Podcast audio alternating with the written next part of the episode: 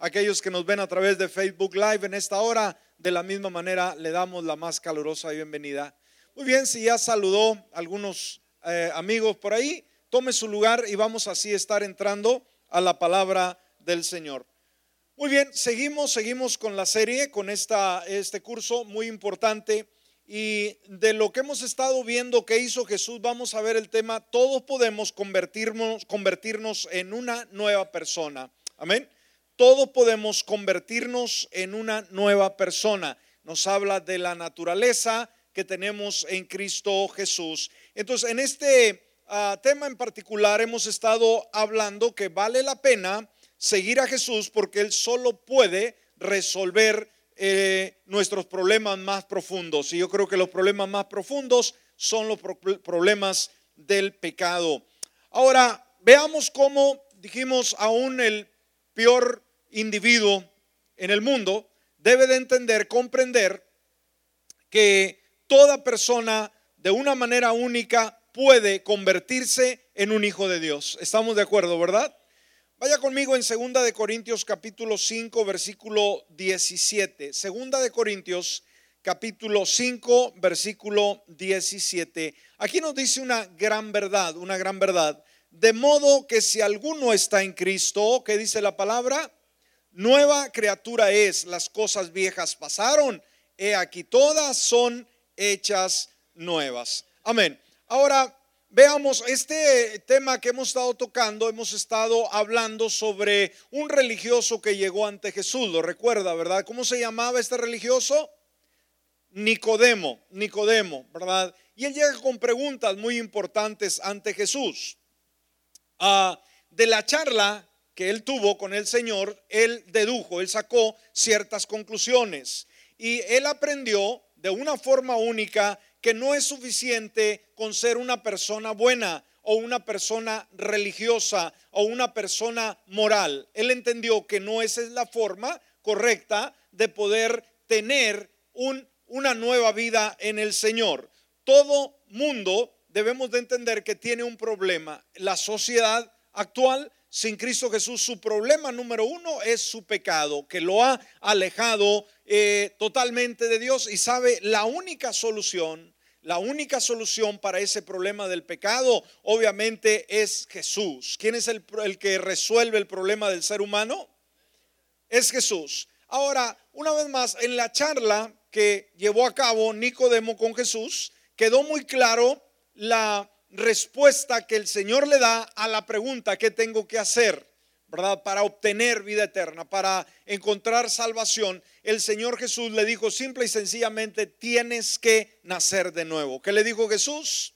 Tienes que nacer de nuevo. Entonces, ah, cuando le, le dijo esto el Señor, obviamente no le estaba hablando de un nacimiento físico, no le estaba hablando de que volviera una vez más a nacer físicamente, le estaba hablando de un nacimiento espiritual, ¿sí? Todos tenemos que cambiar nuestra vida. Ahora, eh, así como nace un bebé, tenemos que volver a nacer y convertirnos así en creyentes. Ahora, cuando nosotros nos arrepentimos de nuestro pecado, y sabe, arrepentimiento significa dejar de hacer lo que antes hacíamos. Amén. Ese es arrepentimiento. Arrepentimiento no es meramente darse golpes de pecho y decir estoy ah, eh, bien, bien dolido por todo lo que pasó. No, el genuino ah, y único arrepentimiento es aquel en el cual el hombre o la mujer determinan, deciden terminar con su pasado y decir de hoy en adelante puedo o quiero obtener nueva vida. Así que cuando le damos la espalda al pecado, iglesia, y nos volvemos a Jesús, nacemos de nuevo. ¿Me escuchó? ¿Cuál es el arrepentimiento? Cuando le damos la espalda al pecado, decir, no más. Y ese aquí juega un papel muy importante, nuestra voluntad. Aquí esto es lo que nos corresponde a nosotros. Y una vez más, le damos la espalda al pecado, pero nos volvemos a Jesús. Entonces, ahí eh, se efectúa el nuevo nacimiento. Muchas personas quieren dar la espalda al pecado, pero no quieren venir a Jesús. ¿Me, explico? Necesitamos acercarnos al Señor y a través de ello podemos nosotros comenzar de nuevo. Y esto lo encontramos, dijimos, solamente en el Salvador, el Señor Jesucristo. ¿Sabe? Se cuenta de un himno eh, cristiano muy importante que escribieron dos personajes allá por el año 2002, ya hace mm, varios años. Y este ah, canto se tituló, eh, Solo en Jesús, un himno en inglés. Y estos dos personajes se juntaron para hacerlo y fue una maravilla, fue un, lema que tocó muchas vidas. Eh, uno de los autores dijo en una ocasión, hemos recibido infinidad de correos electrónicos donde nos hacen ver que el canto ha ministrado mucho sus vidas. Y él dice que eh, un correo vino, inclusive, un correo electrónico fue enviado por un soldado que se encontraba en el tiempo de la guerra en Irak y que cada día él estaba, oraba, mejor dicho, eh, con las letras de esta, de esta melodía. Él hacía una oración en esa melodía y vio la protección milagrosa en él en todo ese tiempo y pudo regresar a su hogar sano y salvo. Entonces el poder de ese cántico, el poder de esa melodía, viene el hecho de que su letra simple y sencillamente está basada en la palabra del Señor. Veamos solamente algún fragmento de ese poema que fue una canción, un cántico, dijimos, y nos dice, cuán grande amor, inmensa paz en el temor o adversidad, consolador, amigo fiel, en su amor me sostendrá. Esa es una de las estrofas mucho, muy ah, penetrantes que fueron de gran bendición para mucha, mucha gente.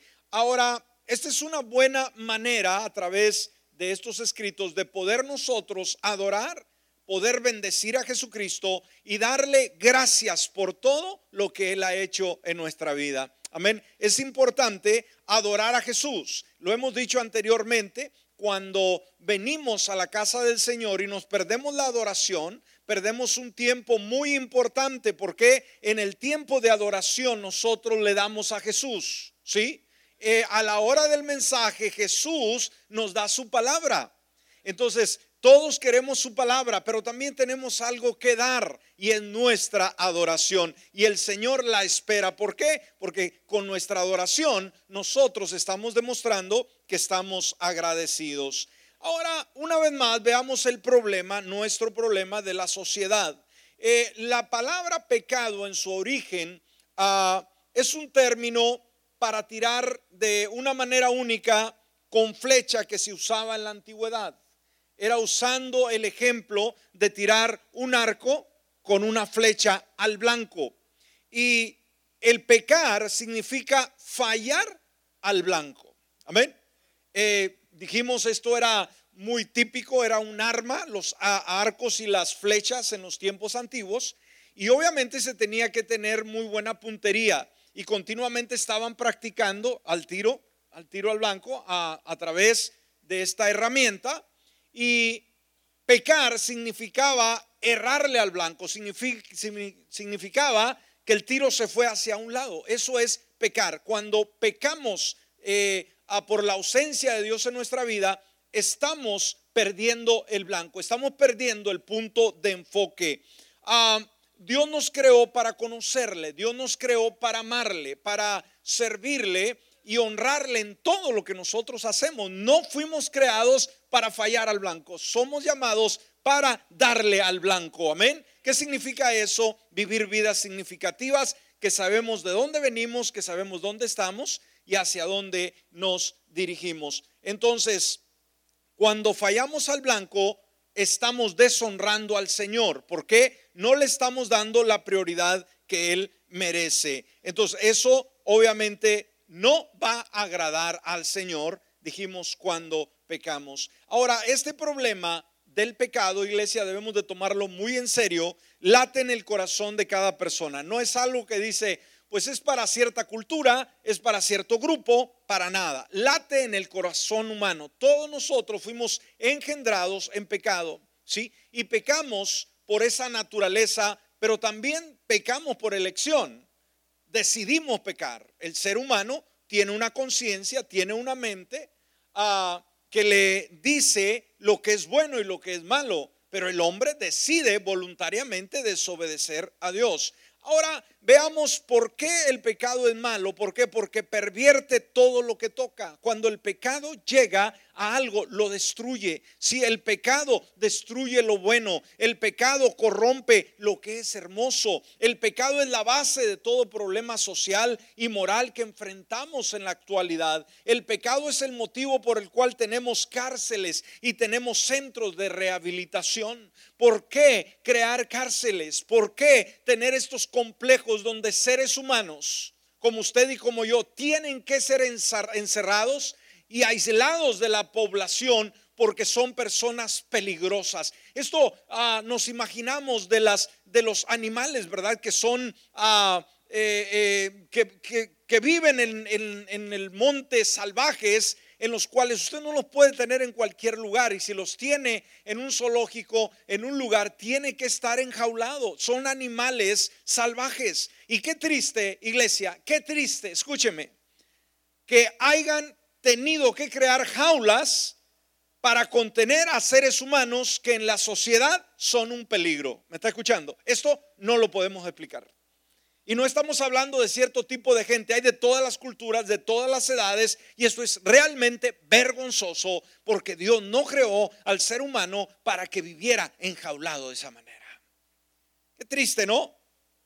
El pecado está detrás de todo caso ah, de maldad, de injusticia, eh, el pecado es el origen de toda adicción, esclavitud y, maltrato. El pecado es por lo que sufrimos. El pecado es por lo que nos sentimos solos. El pecado es por lo que enfrentamos tristeza, enfermedad, muerte, angustia, decepción, atribulación, todo tipo de, de cosas. El pecado nos esclaviza y nos aleja de Dios. Esa es la consecuencia del pecado y mucho, mucho más. Ahora, gran parte de la escritura, la Biblia, la palabra del Señor, trata de este problema del pecado y lo que significa para nosotros. Por ejemplo, Jeremías capítulo 10, versículo 23, Jeremías 10, 23, dice, reconozco, oh Señor, que el hombre no es Señor de su camino, ni el hombre que camina es capaz de afirmar sus pasos. Santiago 1.15, Santiago 1.15. Dice, luego esa pasión, después de haber concebido, da a luz el pecado y el pecado, una vez llevado a cabo, engendra la muerte. Ahí podemos ver dos pasajes donde nos habla lo triste, lo difícil del pecado. Pero déjeme decirle, hay una solución a ese pecado. Hay una solución a ese mal de la sociedad y que cada uno de nosotros debemos de estar conscientes y debemos afianzarnos a ese beneficio y la solución, veamos, viene de Dios y vamos a verlo de, qué, manera. Ahora, la mala noticia eh, que nos muestra la palabra es que tenemos un problema de pecado como seres humanos. Pero la buena noticia de la Biblia es que Dios dio un paso para resolver nuestro problema. Amén. La misma Biblia nos dice, nos da una mala noticia. ¿Cuál es la mala noticia? Que tenemos un problema como seres humanos, el pecado. Pero las buenas noticias también de la palabra es que Dios dio un paso para resolver nuestro problema y llevarnos de regreso a Él. Y lo hizo al enviarnos a Jesús al mundo. El Nuevo Testamento, cuando vamos a Él, nos narra la venida de, de Jesús. Él nos dice cómo vino al mundo y nos dice qué es lo que estuvo haciendo y el por qué él vino. Por ejemplo, Mateo capítulo 1, versículo 21, Mateo 1, 21, nos dice, hablando de María, ella dará a luz un hijo y llamará su nombre Jesús. ¿Por qué? Porque él salvará a su pueblo de sus pecados. Ahí está, ¿sí? Ah, ahora, Lucas 19, 10, por ejemplo, Lucas 19:10 dice, porque el Hijo del Hombre ha venido. ¿Cuánto estamos conscientes de que el Hijo del Hombre ha venido? Jesús. ¿Y a qué, a qué vino? Ha venido a buscar en primer lugar. Él te buscó a ti, te buscó a ti, me buscó a mí. Y no solamente nos buscó, sino a salvar lo que se había perdido. Ya estaba perdido. Amén. No, no nos perdimos. de repente ya estábamos perdidos. Ah, esto es lo que nos dice la escritura. Ahora, no solo vemos a Jesús en el Nuevo Testamento, también cuando damos una mirada al Antiguo Testamento, 700 años, escúcheme, antes de que Él muriera, el profeta Isaías habló sobre la muerte de Jesús. Mire lo que dice Isaías 53, versículo 4 al 6. Isaías 53, versículo del 4 al 6. Dijimos, Isaías profetiza la muerte de Jesús 700 años antes que esto aconteciera. ¿No es Dios perfecto? Amén. Que la profecía estaba siendo dada y al pie de la letra esta profecía se llevó a cabo. Nos dice, ciertamente Él llevó nuestras enfermedades y sufrió nuestros dolores. Ahí hablaba de Jesús. Nosotros lo tuvimos por azotado como herido por Dios y afligido pero Él fue herido por nuestras transgresiones, molido por nuestros pecados. El castigo que nos trajo paz fue sobre Él y por sus heridas fuimos nosotros sanados. Amén. Todos nosotros nos descarriamos como ovejas, cada cual se apartó por su camino, pero el Señor cargó en Él el pecado de todos nosotros. ¿Cuál fue la razón por la cual Cristo muere en la cruz? Por nuestro pecado. ¿Qué hizo Dios? El Señor cargó en Jesús el pecado de todos nosotros, todo nuestro pasado, ¿sí? Nuestros pecados de ayer, nuestros pecados del presente y nuestros pecados del futuro, hermanos, todo lo llevó en Jesús. Entonces, ahí podemos ver todo el padecimiento que el Señor sufrió por cada uno de nosotros. Ahora, veamos algunos pasajes bíblicos y vemos cómo estos nos hablan, nos señalan la solución que tiene Dios para nuestros pecados mediante la muerte de Cristo. Amén. Vamos a ver, ah, por ejemplo, Juan 5:25. Juan 5:25. Mire lo que dice. De cierto, de cierto les digo que viene la hora y ahora es cuando los muertos oirán la voz del Hijo de Dios y los que oyen, ¿qué pasa? Vivirán el que oye la voz de Dios. Ahora, oír la voz de Dios no es solamente oír el sonido. Cuando dice la palabra oír, está hablando de obediencia. Dios siempre llama para que nosotros obedezcamos. Dios no, no habla solamente porque sí. Ahora, Romanos capítulo 10, versículo 9 y 10. Romanos 10, versículo 9 y 10. Aquí nos habla eh, una verdad muy importante de cómo podemos nosotros ah, obtener la salvación. Mire lo que nos dice. Que si confiesas con tu boca que Jesús es el Señor y crees en tu corazón que Dios lo levantó de entre los muertos, serás salvo. Qué importante. Esos son dos de los versículos más profundos de la escritura con relación a la salvación. Que si confiesas con tu boca que Jesús es el Señor.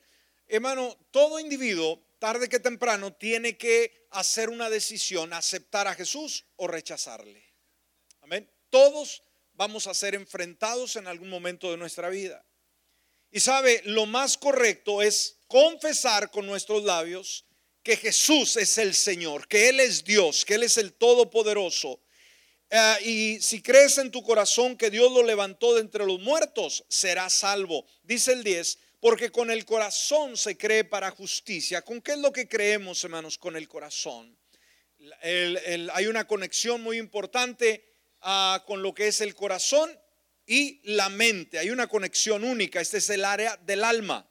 Este es el área del alma, los pensamientos, los sentimientos, las emociones. Entonces, eh, con el corazón se cree para justicia y con la boca se hace confesión para salvación. Tenemos que abrir nuestros labios. Tenemos que decirle, perdóname Señor. Tenemos que decirle, yo me arrepiento de todo mi pecado, ven a mi vida. Ahora, debemos de entender que este personaje llamado Jesús está encima de cualquier otro líder religioso de la historia. No hay nadie en que se compare a Jesús, por eso Él es el único Salvador.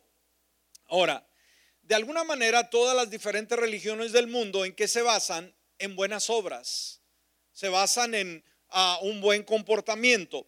Ahora, la salvación, iglesia, y el perdón y la reconciliación dependen de su rendimiento de lo que usted hace.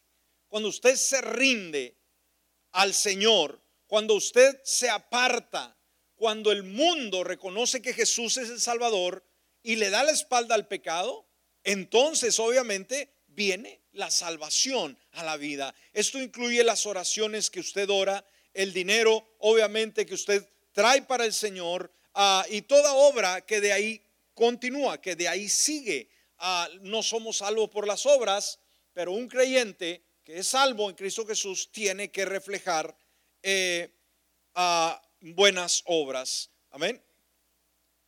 Ahora, debemos de entender que la salvación se fundamenta, se basa no tanto en lo que podamos hacer. Dijimos, no venimos con obras ante Jesús para obtener la salvación. ¿Me explico?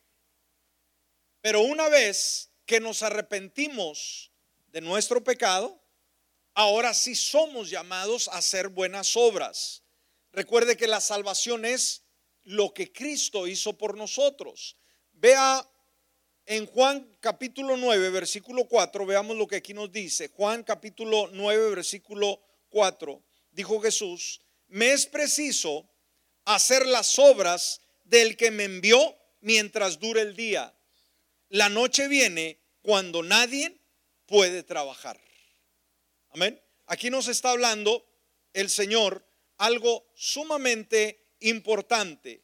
A entender que todos nosotros, de alguna manera, obtenemos esa salvación y obramos. Pero dice el Señor que viene la noche, viene el tiempo cuando nadie puede trabajar. Llega el momento en el cual lo que logramos hacer mientras vivimos, vamos a poder disfrutarlo.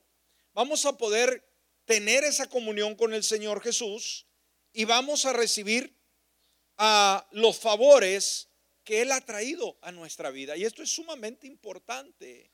Pero llega el momento, llega el día en el cual no vamos a poder trabajar, no vamos a poder laborar para nada. Entonces, cuando abríamos en el versículo de apertura, estábamos hablando acerca de ser salvos, es, es algo que sí se puede obtener, tener el cambio de vida. Y leíamos eh, lo que nos dice a ah, este pasaje de, de segunda de Corintios 5, 17, donde nos dice, de modo que si alguno está en Cristo, nueva criatura es. ¿Qué nos quiere decir Dios? que hay un pecado, sí, que ata a la sociedad, que ata al mundo, que ata a todo, todo individuo. Pero ese no es el fin. Nos habla de que hay forma de poder nacer de nuevo.